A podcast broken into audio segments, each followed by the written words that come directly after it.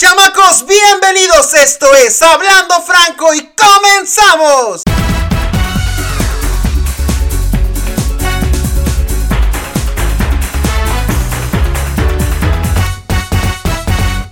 Hey, ¿qué onda, chamacos? ¿Cómo están? ¿Qué tal les está yendo en este encierro por la cuarentena? Sabemos que es una situación complicada, sin embargo, quédense en casa. Hay que evitar el colapso de el sistema de salud. Pero bueno, de que vienen a pasar un rato agradable.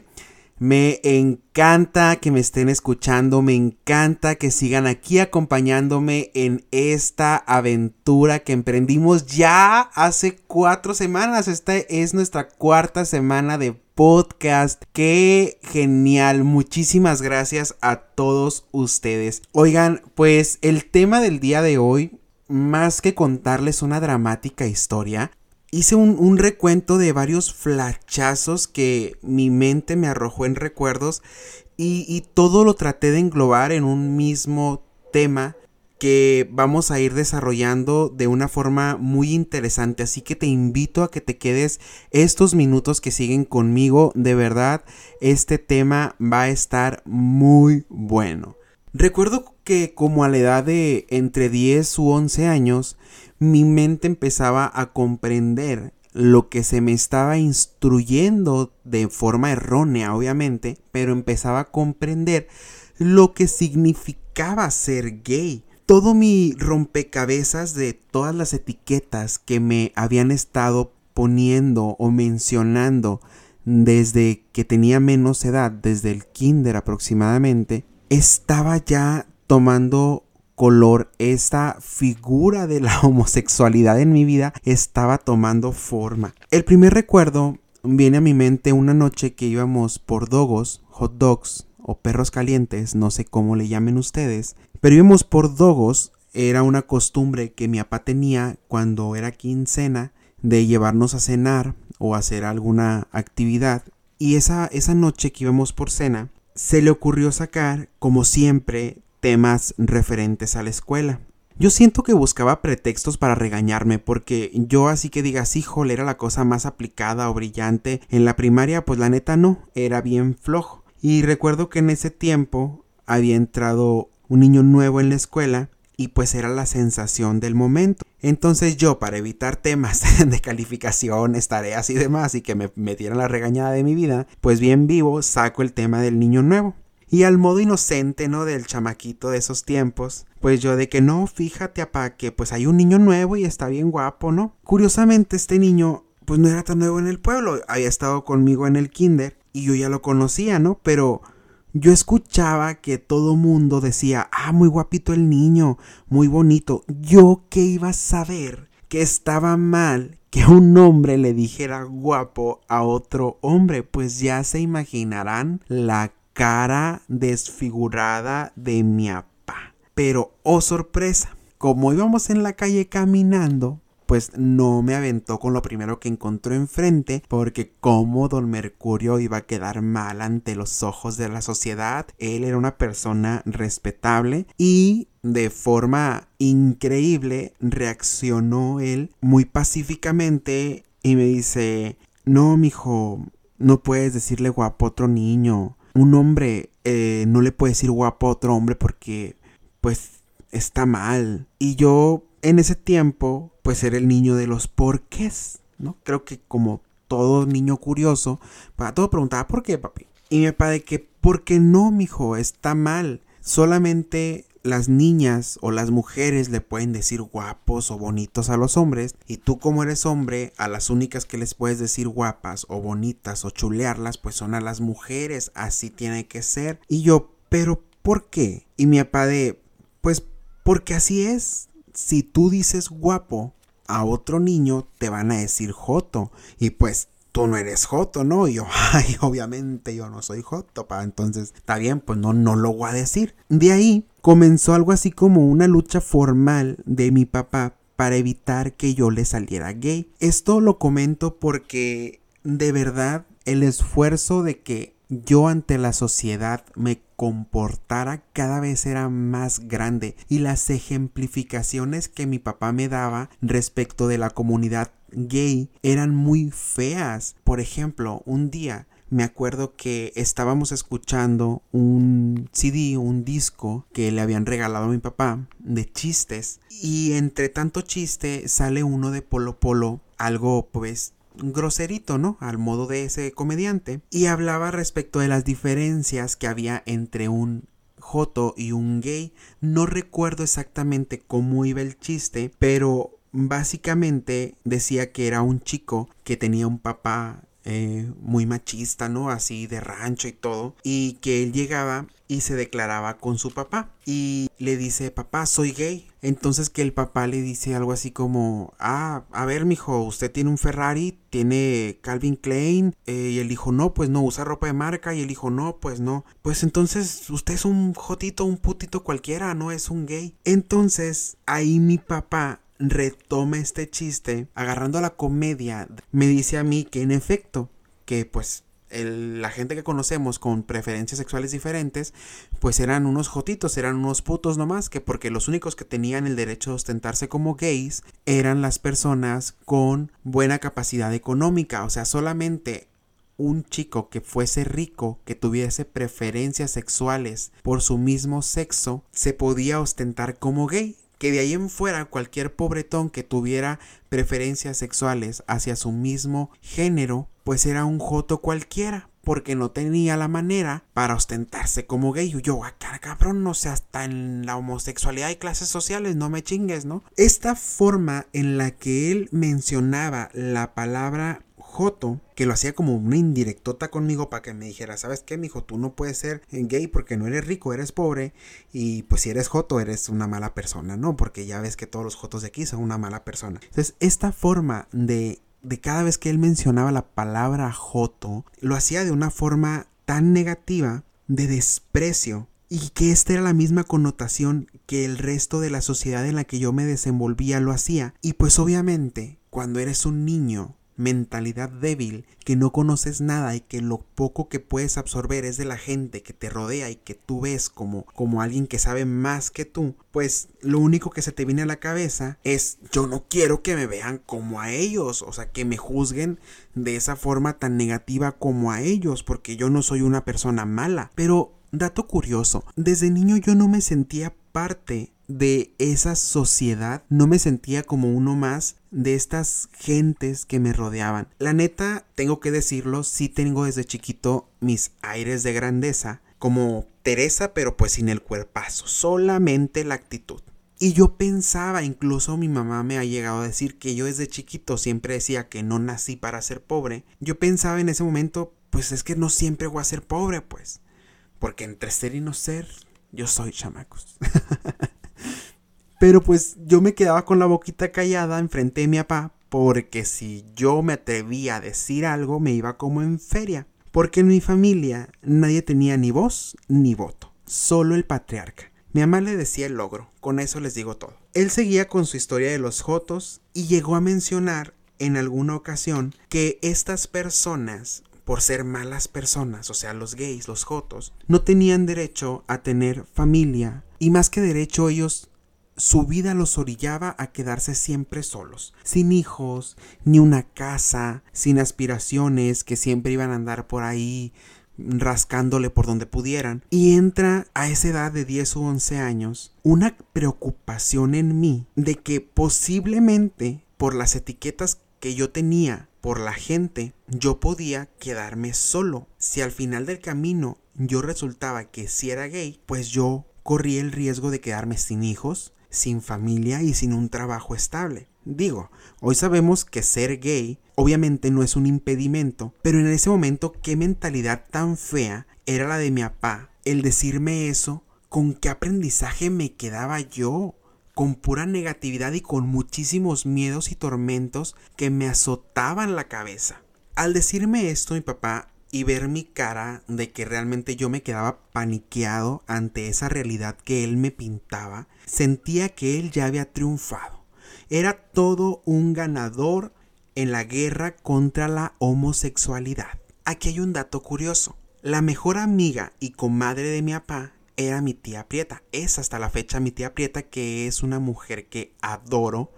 Es lesbiana, siempre lo ha sido desde que yo tengo uso de razón. Y mi papá llevaba la fiesta muy en paz con ella. En mi familia no sé por qué es mejor vista una lesbiana por el hecho de verse más, más hombrona, más, más empoderada que ser gay. Ser gay es aguas porque eres delicadito y eres la basura de la familia. Obviamente que por esta diferencia que había en mi familia en cuanto a las lesbianas y en cuanto a los gays, pues para mi papá su hijo tenía prohibidísimo salirle joto. Prohibidísimo que hiciera cosas que fueran de niña, como lo decía en el episodio pasado. ¡Cállate! O sea, nombre. ¿Recuerdan, hablando de este episodio pasado, donde les dije que lo del rosita y todo esto de los colores? Pues uno de los osos más en la vida de mi papá que le provoqué es el siguiente. Resulta que cuando yo estaba como en quinto año de primaria, un profe tratando de fomentar que todos tenemos que decir te quiero sin temor al que dirá la gente o un te amo sin que se nos juzgue, actividad que hoy digo qué fregón el maestro, qué bonita actividad, se la aplaudo. En su momento me dio mucho miedo llevarla a cabo por la reacción que mi familia pudiera llegar a tener. Pues resulta que para una Navidad este maestro nos pone a hacer tarjetitas para nuestra familia y para un compañero de clase. Y para ello nos sortea los nombres de a quien nos iba a tocar hacerle esta tarjetita. Y a mí, chamacos, pues la vida no ha sido así como que bien benévola conmigo, pues me toca un niño un masculino, un hombre. Y a esta tarjeta teníamos que ponerle cosas lindas y decirle que te quiero, que te amo, que seas una gran persona, por esto, por esto, por esto, te deseo siempre lo mejor. Y obviamente pues a mí no me salían las palabras, no podía ni escribirlas porque tenía miedo que alguien más leyera mi carta y que me juzgara como toda la vida me habían juzgado. Yo estaba cansado ya en quinto año de las etiquetas de la sociedad. Yo era súper seco en cuanto a sentimientos porque el mostrarme tal y como era hacía que los demás me señalaran de una forma negativa. Entonces el maestro me ve que yo estoy súper estresado y me dice, ponle te amo y porque está bien decirle te amo a un compañero porque es amor de amigos y no tiene que darte miedo el ponerle te amo a un compañero. Al contrario, el demostrar afecto es bonito y me da toda una cátedra. No, pues yo obligadamente en ese momento le pongo te amo al compañero que realmente ni me caía tan bien, pues, pero tenía que cumplir con la actividad. Y chamacos, pues que el niño al que me toca darle la tarjeta, en malagradecido la tira a la basura. Y recuerdan en qué les dije que trabajaba mi papá en ese tiempo. Pues recogiendo la basura. ¿Y quién creen que se encontró?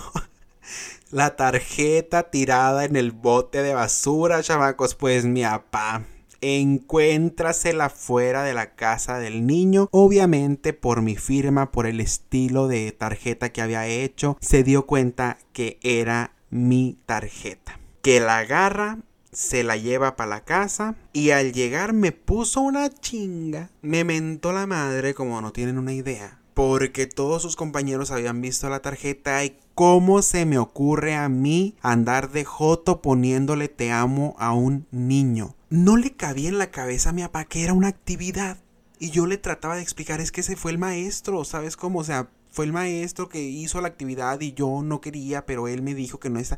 ¿Cómo que no va a estar mal y que tú acá y allá? Me hizo sentir una basura de persona. Me sentía tan impotente yo. Como una persona desconocida me trataba de fomentar un poquito de amor en la vida y como mi propio padre hacía que reprimiera todo este sentimiento y que me comportara como un hombrecito, así lo decía él. Obviamente que entre tantos castigos me puso el peor, el que yo más odiaba, que era limpiar el corral. Hasta la fecha, cada que voy al pueblo yo no limpio el corral porque tengo un trauma de mi pasado. Nótese hasta aquí que yo tenía prohibido decirle guapo a un niño, decir que un hombre estaba bonito, chulearle cualquier cosa que me gustara de un niño, fuera la ropa, los tenis, lo que fuera, porque estaba mal ver algo de un hombre y ni pensar voltear a verlo, pues, frente a mi papá. Yo no podía decirle te quiero a un amigo, impensable decir te amo. Olvídate que mi papá me viera abrazar a un compañerito o algo,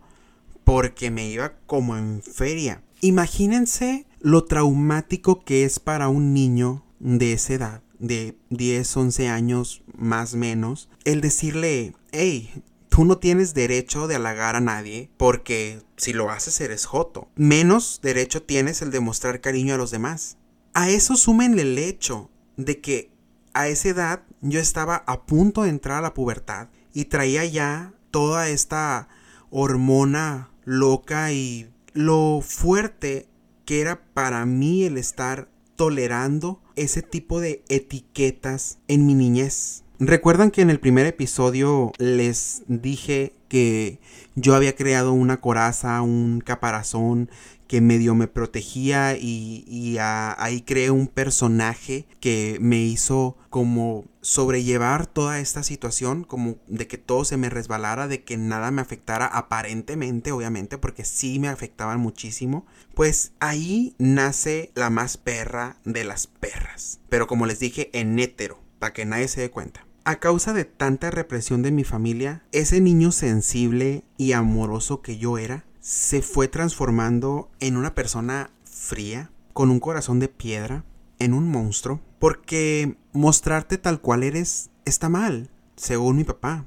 Si hoy me preguntas qué aprendí de mi niñez, esa sería mi respuesta. Aprendí que es mejor ser alguien falso que ser tú mismo. Aprendí que hay que poner primero los intereses de los demás antes que tus propios intereses y aprendí que hay que poner a las personas que no te aportan nada a tu vida primero antes que a ti mismo, que no tienes derecho ni siquiera a quererte, porque pensar en ti es egoísta, porque qué va a decir la gente. Obviamente, aprendí cosas negativas que hoy sé que lo son, pero imagínense esos niños que en este momento están pasando esa crisis, los que tampoco tienen voz. Hay que ponernos un ratito en los zapatos de esas personitas. ¿De qué manera enfrentas a tus padres que aun y cuando ni siquiera tú sabes lo que eres o lo que quieres, ya te están juzgando? ¿Cómo te concentras en tus estudios si primero te tienes que preocupar más por aparentar ser alguien falso, para tenerlos contentos, ¿Cómo aprendes a amar a los demás si tu vínculo de amor más cercano te humilla, te golpea, te castiga? Entonces, que no te sorprenda el resultado, que en mi caso fue el crear un personaje monstruoso. Siento que yo fui de mucho aguante, que fui fuerte, y aquí voy a decir algo que creo que nunca lo he expresado. A partir de ese momento empieza mi conteo para hacer lo que fuera que estuviera en mis manos para lograr salir del pueblo. Yo no podía ya con tanta toxicidad en este ambiente que a mí me estaba rodeando. Sabía que lo único que me iba a hacer libre de mis padres era el terminar una carrera. Entonces yo tenía que aguantar todavía seis años de prepa y secundaria, tres en cada uno. Yo nunca fui brillante en la escuela, pero me las ingenié para pasarla, porque ese era mi único túnel de escape. Hoy que pienso todo esto y al momento de estar escribiendo este guion, que vinieron esos recuerdos tan fuertes a, a mi memoria, digo qué feo Qué feo que hay tantos niños deseando una familia en los orfanatos, en las casas hogar, y que yo que la tuve, yo que la tenía, en ese momento deseaba no tener familia. En muchas ocasiones mi papá me llegó a amenazar de que si no mejoraba en la escuela me iba a mandar a un orfanato porque ahí sí me iban a hacer un hombrecito de bien. Y me acuerdo que me pintaba los orfanatos como la peor cosa del mundo y que te levantaban con agua helada y que te daban cintarazos y demás. Y créanme que yo deseaba que lo hiciera. Deseaba que me mandara a un orfanato para ya no vivir en familia, porque para mí vivir en familia era un tormento. Era ser una persona infeliz. Era no sentirme apoyado por absolutamente nadie y sobre todo era el vivir constantemente bajo el yugo de las etiquetas. También hubo un momento en el que, con tal de que dejaran de atormentarme, pensé que o me hacía gay por mayoría de votos, o me hacía gay con tal de llevarles la contra para que ya se callaran. Porque a lo mejor así se iban a hacer a la idea de que pues ya era, pues ya me había declarado, ya no había vuelta de hoja. Y esto solamente lo pensé yo como tratando de buscar una solución a estos problemas sin ni siquiera detenerme a pensar si realmente era o no era, si realmente me gustaban los niños o me gustaban las niñas. Se fijan a la edad de 11 años todo lo que estaba pasando por mi mente. Que mi concentración estaba en aparentar ser alguien diferente. Tenía demasiados tormentos en mi cabeza. ¿Cómo sobrevivía a ellos? No sé. De verdad, no sé. Y como les digo, creo que mi fortaleza siempre fue ese anclaje que tuve del querer salir del pueblo, el quererme deshacer de ese círculo que me estaba rodeando. Hoy sé que decir te quiero a mis amigos, sean hombres o sean mujeres, se siente bien bonito. Que amarlos incondicionalmente es un sentimiento súper fregón. Que expresarlo de frente, de viva voz, en una llamada, en una carta, en una publicación en redes sociales, no debe darme vergüenza. Normalicemos el afecto entre todos. Recordemos que amor es amor. Creo que si a nadie se nos reprimiera el ser cariñosos con quien querramos, este mundo sería fantástico. Una sociedad basada en el amor es una sociedad libre. ¿Cuántas mentes frustradas o atormentadas no evitaríamos? Habría más pequeños disfrutando plenamente de su niñez y crecerían sin perder su verdadera esencia de persona. Nadie los juzgaría porque todos veríamos eso, que amor es amor. Y que sí, tal vez esto sea utópico, lo pinte como un mundo color de rosa y que tal vez no podamos cambiar el mundo, puede que eso te esté pasando por la cabeza. Pero sí podemos hacer que el pequeño círculo del que nos rodeamos cambie. ¿Cómo? Empezando por cambiar uno mismo. Y bueno, tal vez tú aún tengas la mentalidad que yo tuve hace algún tiempo y te consideres una persona cerrada, que no puedes cambiar, que así eres y que nadie, nadie va a poder lograr que tú cambies. Yo te invito a que seas libre. Yo te invito a que dejes atrás todos los fantasmas de tu pasado, a despegarte de todo lo negativo que te afectó en tu niñez y empieces a disfrutar con amor tu vida. Vas a ver cómo todo va a ir cambiando hacia una dirección positiva. Si tienes hijos y me estás escuchando, enséñales que admirar la belleza de los demás no tiene nada de malo, que al contrario está bien, sin importar su género, que expresarle, claro, siempre con educación, que quieren o que aman a los demás,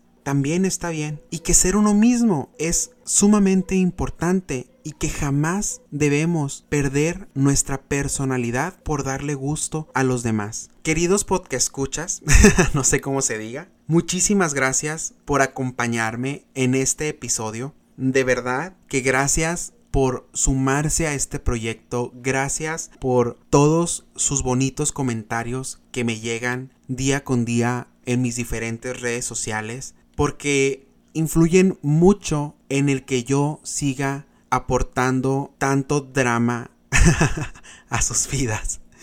Y en serio, gracias por sumarse, gracias por escucharme, gracias por compartir. No me quiero ir sin antes agradecer también a las personas que se sumaron a este proyecto, a las personas que se encaramaron a mi barco lleno de aventuras y que yo les llamo mis patrocinadores oficiales, aunque ellos no quieran. Muchísimas gracias a mi súper gran amigo Armando Guzmán. Muchísimas gracias a Mayra Mungarro que ha sido la encargada hasta ahora de las fotografías tan geniales que les he estado publicando.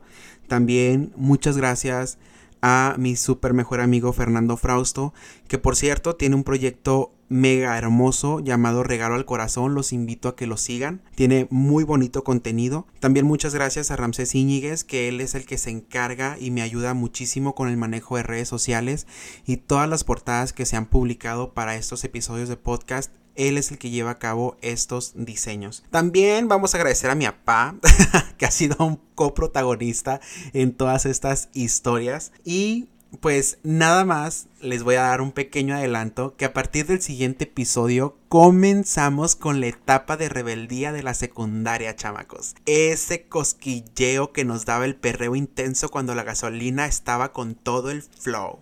Así que esperen la próxima semana este podcast que se va a poner ardiente. Que sigan teniendo un excelente día, chamacos. Les mando muchos, muchos, muchos abrazos a distancia porque no podemos dárnoslos todavía por el coronavirus. Que la sigan pasando genial y nos vemos el próximo miércoles.